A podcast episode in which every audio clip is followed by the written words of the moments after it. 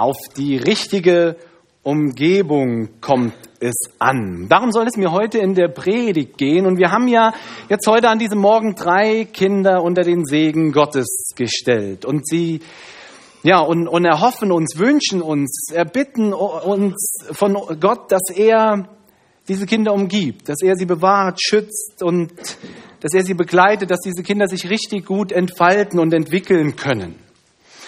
Und ich denke, uns allen ist auch bewusst, wie wichtig eine gute Umgebung für die Entwicklung dieser Kinder ist. Eine richtig gute Umgebung, das geeignete Umfeld ist wichtig, dass Kinder sich entfalten, gut aufwachsen können. Und ich denke, die Eltern, die haben das äh, auch schon relativ früh gemerkt und dann ähm, korrigiert mich, wenn ich da falsch bin. Ich könnte mir gut vorstellen, dass so das, der ein oder andere Dekoartikel in der Wohnung mittlerweile nicht mehr an dem Ort steht, wo er vorher stand. Die ein oder andere Vase, äh, irgendwas, was äh, vielleicht schneller umfällt oder auch was äh, kostbar ist. Äh, manche verriegeln Schranktüren, damit man nicht jeden Tag immer wieder zweimal die Töpfe rein und raus und so Sachen. Und so braucht es für Kinder immer wieder die richtige Umgebung, das richtige Umfeld, damit sie sich gut entwickeln, gut entfalten können, damit sie gut aufwachsen. Und so richtet man dann irgendwann das Kinderzimmer entsprechend dem Alter oder der Größe ein. Irgendwann werden die Betten größer und irgendwann äh, ist die Superman-Tapete, die man sich vielleicht mit sechs Jahren gewünscht hat, mit 13 auch nicht mehr das richtige Umfeld, die richtige Umgebung, um sich noch wohl zu fühlen. Also wird da immer wieder auch daran gearbeitet, die Umgebung herzustellen, die gut ist, die einem hilft, dass man sich wohlfühlt. Aber ich denke auch für Eltern ist es wichtig, im Umfeld außerhalb der Wohnung zu schauen. Wie ist da die Umgebung? Dass die Kinder toben können. Gibt es einen eigenen Garten? Wo ist die nächste Straße? Wo ist der nächste Spielplatz? Wie ist der Weg zur Schule, zum Kindergarten etc.? Also, ich denke, uns ist bewusst, dass alle Lebewesen Kinder, aber ja nicht nur die Kinder, auch wir, Tiere, Pflanzen, die richtige Umgebung brauchen, um ihren Bedürfnissen gemäß gut leben zu können. Eine Pflanze braucht ausreichend Licht, genügend Wasser, ein Goldfisch braucht einen Teich, ein Maulwurf braucht Erde, ein Löwe die Savanne. Wie sieht für dich die richtige Umgebung aus? Für dich ganz persönlich, für dein Leben. Die richtige Umgebung, wo du dich wohlfühlst, um gut zu leben, gut zu wachsen, zu reifen, um dich wohlzufühlen. An äußerlichen Dingen ist das für den einen oder anderen vielleicht die Großstadt, die Hektik im, und die Herausforderungen im Beruf, immer wieder gefordert zu sein, immer unterwegs sein zu müssen, einen guten Level Stress zu haben. Ist vielleicht für den einen oder anderen von uns eine gute Umgebung. Für den anderen ist es vielleicht eher die beschauliche Idylle auf dem Land, grüne Wiesen, Blick auf die Berge oder einen handwerklichen Beruf auszuüben. Ich denke, die Bedürfnisse sind, sind da ganz unterschiedlich und es gibt da wirklich kein besser oder schlechter. Aber ich denke, für uns alle gibt es, gibt es etwas in unserer Umgebung, was wir alle gleichermaßen brauchen. Verschiedene Dinge. Dinge wie zum Beispiel Freiheit, Sicherheit, gute Versorgung, Frieden, Sinnhaftigkeit, Geborgenheit. In dem Psalm 139, den wir auszugweise schon gehört haben, da nennt König David, der diesen Psalm schreibt, in Vers 5 eine Umgebung, die für alle Menschen gleichermaßen gilt und, und besteht. Er sagt in Vers 5, von allen Seiten umgibst du mich und hältst deine Hand über mir. David erkennt, dass sein ganzes Leben von Gott umgeben ist, dass er in der unmittelbaren Umgebung Gottes lebt. Der allmächtige Gott, der Schöpfer des Himmels und der Erde, sein Schöpfer, ist um ihn herum. Aber eben nicht nur um ihn, sondern um jeden Menschen. Das ist für jeden Menschen gleich. Um jeden Menschen. Gott umgibt jeden Menschen.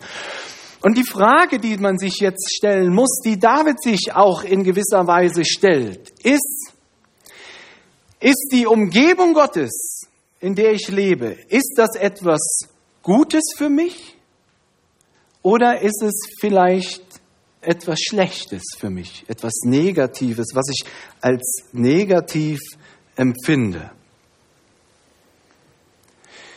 David selbst scheint zumindest zuerst oder teilweise zumindest ein bisschen diese unmittelbare Nähe Gottes teilweise auch als einengend, als bedrückend zu empfinden.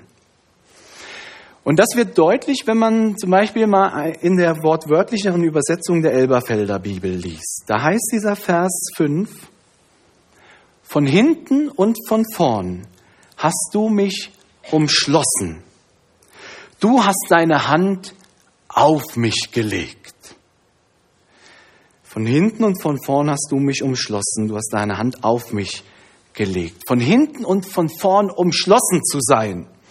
Das hebräische Wort hier umschlossen, was in der Elberfelder mit umschlossen übersetzt ist und was Luther mit umgeben übersetzt hat, das kann tatsächlich auch übersetzt werden mit eingeschlossen oder eingeengt. Und dann klingt das tatsächlich erstmal so, so ein bisschen wie Zwangsjacke, so ein bisschen wie Kesselschlacht. Ah, da komme ich nicht mehr raus. Gott umgibt mich so eng, ich fühle mich eingeengt, ich fühle mich beschränkt in meiner Freiheit, mich entfalten zu können. Und die Hand, die er auf mich gelegt hat, wird dann bei dieser Sichtweise, so David vielleicht, auch so als eine Last vielleicht eher empfunden. In den Versen 1 bis 4 beschreibt er, wie diese enge Umgebung Gottes eben für David vielleicht teilweise eben auch einengend bedrückend ist. Er sagt, Gott kennt mich ganz genau. Durch und durch kennt er mich. Bevor ich ein Wort sage, weiß er es schon. Er kennt meine Gedanken. Er weiß, ob ich sitze oder liege. Er kennt mich durch und durch, weiß alles über mich. Und dann betet David weiter im Vers 7 und 8, wohin soll ich gehen vor deinem Geist? Und wohin soll ich fliehen vor deinem Angesicht? Führe ich gen Himmel, so bist du da. Bettete ich mich bei den Toten, so bist du auch da. Wie geht es dir mit der Erkenntnis, dass Gott dich ganz umgibt? Empfindest du diese Umgebung Gottes als etwas, was dich einengt vielleicht, was du vielleicht eher als bedrückend empfindest, weil du keinen Gott über dir haben willst, der dich so durch und durch kennt, weil dir das unangenehm ist, das macht dein Leben eng. Jemand, der dich so kennt in allen Dingen, versuchst du vielleicht manchmal vor Gott zu fliehen, in der Hoffnung, dass du ohne Gott eine bessere Umgebung hast für dein Leben, raus aus dieser empfundenen Enge. Ich denke, es gibt viele Menschen, die das als einengend empfinden. Dieser Gedanke, Gott umgibt sie, er kennt sie ganz genau und, und Gott nimmt ihnen diese absolute Freiheit. Viele Menschen wollen absolut frei sein, sie wollen keinen Gott über sich anerkennen, keinen Gott haben, der sie ganz und gar kennt. Und ich glaube, dass viele Menschen tatsächlich den Gedanken haben, dass sie ein Leben ohne Gott viel besser erleben können, eine bessere Umgebung haben. Aber ich denke damit, mit diesem Denken ist der Mensch im Irrtum. Denn er begibt sich in große Gefahr. Er begibt sich in Lebensgefahr. Sein Leben ohne Gott zu leben oder leben zu wollen, ihn abzulehnen, auf ihn verzichten zu wollen, ihn nicht anzuerkennen über einem. Das ist ein Leben, das gottlos ist, das die Bibel beschreibt das als Sünde, ein Leben, das sich gegen Gott auflehnt, rebelliert. Und das alles hat große, starke Folgen für unser Leben. Die Sünde beschreibt das als der Tod, der daraus hervorgeht, als Lohn aus so einem Leben, aus so einem Denken. Der ewige Tod. Ein Leben außerhalb der Umgebung Gottes ist ein Leben ohne langfristige, ohne ewige Perspektive. Zumindest ohne ewige, gute Perspektive. Ich möchte das Umgebensein von Gott einmal mit einer schusssicheren Weste vergleichen.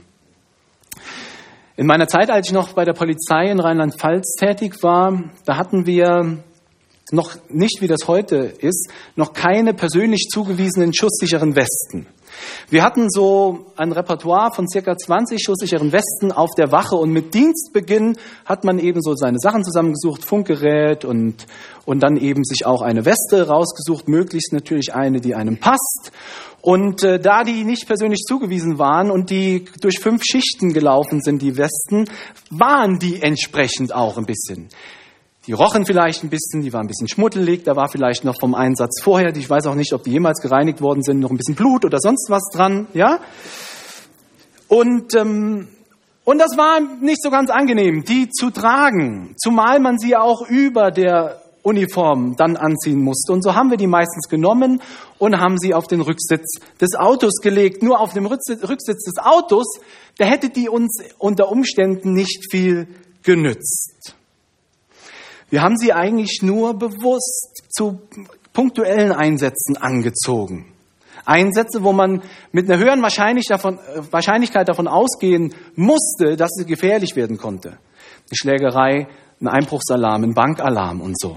Solche Dinge. Ansonsten haben wir auf den Schutz, den die Weste uns eigentlich permanent gegeben hätte, wenn wir sie dauerhaft getragen hätten, haben wir bewusst verzichtet. Warum haben wir das getan? Nun zum einen, weil wir vielleicht tatsächlich die vage Hoffnung hatten, ah, es wird schon nichts passieren. Zum anderen aber eben aufgrund dieser Tatsache, dass, eine, dass die Westen damals über der Uniform getragen schwer und einengend waren. Die mussten ja fest sitzen, die musste man hier mit Klettverschluss schön umschließen und das konnte einengend sein, gerade an einem heißen Sommertag im Streifenwagen. Eine Weste dauerhaft war einengend, bedrückend, lästig. Man kann also zu dieser Beurteilung kommen, dass eine schusssichere Weste einen hindert, sich frei zu bewegen und einem die Freiheit nimmt. Und wenn man diese Beurteilung hat, dann nimmt man sie tatsächlich auch einengend und als Last wahr und verzichtet eben darauf und sagt, die brauche ich nicht, zumindest eben nicht dauerhaft. Und ihr Lieben, zum Glück ist es mittlerweile so, dass, dass Polizisten eine persönliche zugewiesene schusssichere Weste haben, die dann auch unter der Uniform getragen werden kann. Und die Polizisten tragen diese Westen nun permanent, dauerhaft, auch weil man erkannt hat, dass diese Westen einen großen Sinn machen, eine große Sicherheit, einen großen Schutz bieten, wertvoll sind für den Dienst, weil man als Polizist gar nicht immer weiß, wo denn Gefahrensituationen lauern können. Und diesen Schutz, diese Sicherheit, die so eine Weste verleiht, die gibt eine viel größere Freiheit, eine viel größere Bewegungsfreiheit, weil man sich viel freier, viel geschützter bewegen kann in allen Situationen, die es eben im Dienst so geben kann, besonders eben dann in Gefahrensituationen. Und genau so, denke ich, oder in ähnlicher Weise, ist nur ein Versuch, einen Vergleich herzustellen, kann man auch diesen Vers im Psalm 139, Vers 5 anders beurteilen. Dass Gott uns ganz umgibt, ist nichts, was uns einengen, einschränken will mit unserem Leben, sondern es soll etwas sein, was unserem Leben Schutz und Sicherheit und damit Freiheit bietet, gewährt. Von allen Seiten umgibst du mich und hältst deine Hand über mir. Von hinten und von vorn hast du mich umschlossen. Du hast deine Hand auf mich gelegt. Auch wenn David dieses von Gott ganz eng umgeben sein vielleicht als teilweise einengend empfunden hat, so wird im Verlauf des Psalms dann doch deutlich, dass er erkennt, dass es ein Riesengewinn ist für sein Leben, dass Gott ihn so umgibt, umschließt. In der Umgebung Gottes hat er die Sicherheit, den Schutz und damit die Freiheit, die er für sein Leben braucht, um allen Herausforderungen und um allen Alltagssituationen und um allen Gefahrensituationen begegnen zu können. So schreibt er weiter in Vers 9. Nähme ich Flügel der Morgenröte und bliebe am äußersten Meer, so würde auch dort deine Hand mich führen und deine Rechte mich halten. Spräche ich Finsternis, möge mich decken und Nacht statt Licht um mich sein. So wäre auch Finsternis nicht finster bei dir und die Nacht leuchtete wie der Tag. Finsternis ist wie das Licht. David erkennt, dass sein Leben in der Umgebung Gottes am besten gelingen kann. Egal wo er ist. Egal wo er ist, Gott. Er weiß, Gott wird ihn führen. Gott hält ihn sicher an seiner rechten Hand, weil Gott ihn so nahe umgibt. Und das ist gut, wertvoll, in allen Lebenssituationen von Gott gehalten zu werden, wenn man sonst keinen Halt mehr hat. Gott bietet immer Halt, weil er uns so umgibt. Selbst die Finsternis in unserem Leben wird in der Umgebung Gottes zum Licht. Und ich denke, wir alle kennen Finsternis in unserem Leben. Damit ist nicht gemeint die Finsternis, die im Moment so um 18 Uhr beginnt und um 7 Uhr aufhört. Es ist die Finsternis in uns. Jesus Christus, der Sohn Gottes, sagt, ich bin das Licht der Welt. Wer mir nachfolgt, also wer eng an mir bleibt, wer in meiner Nähe sich befindet, wer mir nachfolgt, der wird nicht wandeln in der Finsternis, sondern wird das Licht des Lebens haben. In der Nähe Gottes zu leben ist die beste Umgebung, weil wir dann Licht in unserem Leben haben, in, in unseren finstern Gedanken, in dem, was unsere Seele dunkel macht und betrübt und finster macht. Schuld, die uns quält. Ängste unseres Alltags, unseres Lebens. Ängste machen unser Leben finster. Alles muss weichen in der Gegenwart, in der Umgebung Gottes. Gott will mit seinem Licht hineinkommen. So, wenn die Sonne aufgeht, muss die Finsternis der Nacht weichen. Ihr Lieben, Jesus Christus ist in diese Welt gekommen, um die Finsternis unseres Lebens wegzunehmen. Die Finsternis unserer Schuld, was unser Leben schwer macht, was uns quält. Jesus will es wegnehmen. Dafür ist er am Kreuz gestorben, hat sein Leben gegeben, stellvertretend für uns, um uns Vergebung zu ermöglichen, um uns frei zu machen von unserer Schuld, um unser Leben wieder hell zu machen, dass wir wieder leben dürfen in Freiheit, in seinem Schutz, in seiner Vergebung, in seiner Umgebung. Und in all unseren Ängsten, die wir in unserem Leben haben, immer wieder vielleicht, dürfen wir den lebendigen Gott auf unserer Seite wissen. Er kennt uns durch und durch und ich finde das, ich finde das so schön, das zu verstehen, den Wert, wenn Gott uns umgibt. Er kennt uns durch und durch und dann darf ich immer zu ihm kommen. Und dann dürfen unsere verängstigten Herzen dürfen bei ihm zur Ruhe kommen. Dort finden wir Ruhe, weil er uns umgibt, umschließen möchte mit seinen liebenden Armen. Damit will er uns umschließen. Arme, die uns trösten. Arme, die uns Geborgenheit vermitteln. Ich denke, wir haben das heute Morgen hier gesehen. Die Eltern hatten ihre Kinder auf dem Arm, in ihren liebenden Armen. Und sie haben sie festgehalten. Und die Kinder fühlen sich dort in den Armen der Eltern am geborgensten, geliebt, getragen, getröstet. Dass Gott uns im Alltag umgibt, das ist eine Tatsache. Und das dürfen wir als Tatsache für unser Leben erkennen. Und man kann es jetzt wirklich vielleicht als einengend empfinden, so wie man eine schutzsichere Weste wirklich als, ein, als einengend empfinden kann, wenn man zu dieser Beurteilung kommen möchte. Aber das sieht nur derjenige, der den Sinn und den Nutzen eben dahinter nicht versteht. Wer aber den Sinn und den Nutzen und die Hilfe erkennt einer Weste, der wird sie gerne anziehen und sie nicht mehr als Last wahrnehmen. Und so dürfen wir auch die Umgebung Gottes für uns als Gewinn für unser Leben erkennen. Sie bietet uns diese Umgebung, die wir brauchen. Liebe, Annahme, Sicherheit, Geborgenheit. Dort kann ich so sein, wie ich bin. Und wenn es dann in meinem Leben stürmt, um uns herum, ja, die Stürme toben, dann bietet wirklich, ich möchte das so ein bisschen vergleichen mit, auch mit so einer Art Vakuum. Das Gott uns umgibt, ist ein Vakuum, in dem wir leben dürfen. Auch in den stärksten Stürmen, wie eine Schutzhülle umgibt uns Gott. Und dann kann ich trotz aller Stürme eben diese Geborgenheit erleben.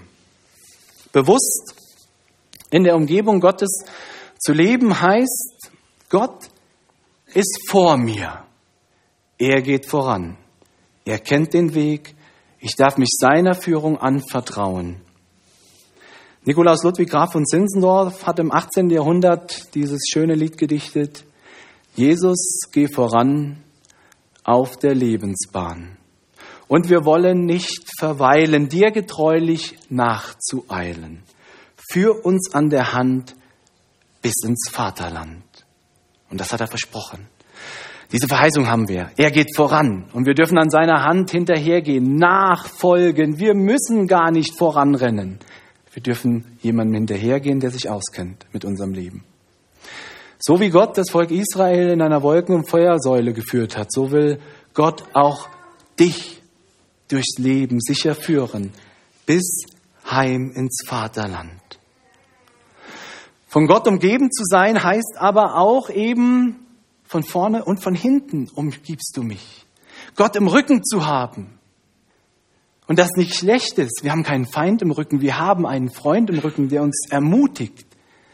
Der uns ermutigt, jeden Tag uns Mut macht, mit seiner Hilfe den neuen Tag anzugehen.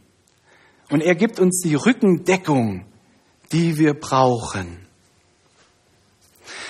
Und wie gut es ist, von Gott umgeben zu sein, das bringt dieser altkirchliche Segen aus dem vierten Jahrhundert zum Ausdruck. Julia Utzinger hat das heute Morgen dem Laurenz auch zugesprochen. Und ich möchte uns das auch noch einmal lesen, weil ich denke, er beschreibt wunderbar diese Umgebung Gottes.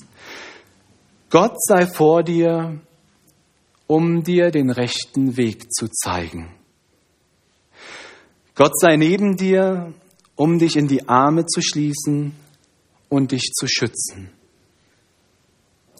Gott sei hinter dir, um dich zu bewahren vor der Heimtücke böser Menschen.